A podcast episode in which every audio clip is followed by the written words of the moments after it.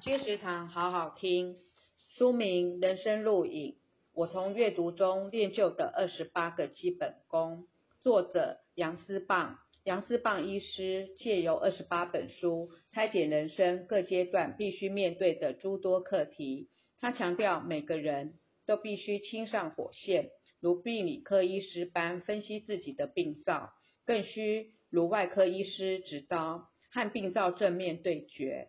不能拖延，更不能假手他人。所有的困境，阅读中都有解。而这本书也将帮助你越读越清明，把最佳版本的自己给活出来。人生路引，我从阅读中练就的二十八个基本功，由先觉出版，二零二零年十月。金石堂陪你听书聊书。